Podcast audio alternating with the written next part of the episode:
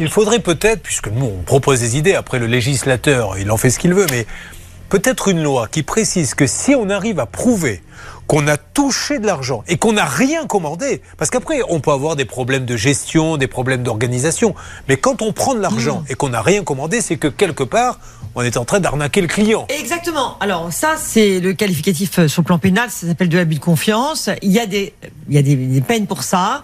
Il y a des modes opératoires, à savoir la plainte devant le commissariat, etc., devant le procureur. Mais ce qu'il faudrait au niveau législatif, c'est qu'il y ait une autre peine, en fait. C'est que quand un artisan se permet de prendre de l'argent et ne fait rien derrière, et euh, pendant des mois reste dans le silence total et ne rembourse jamais, il faudrait qu'il y ait des sanctions Ouais. pour euh, parallèles effectivement aux procédures classiques qui durent pendant des années.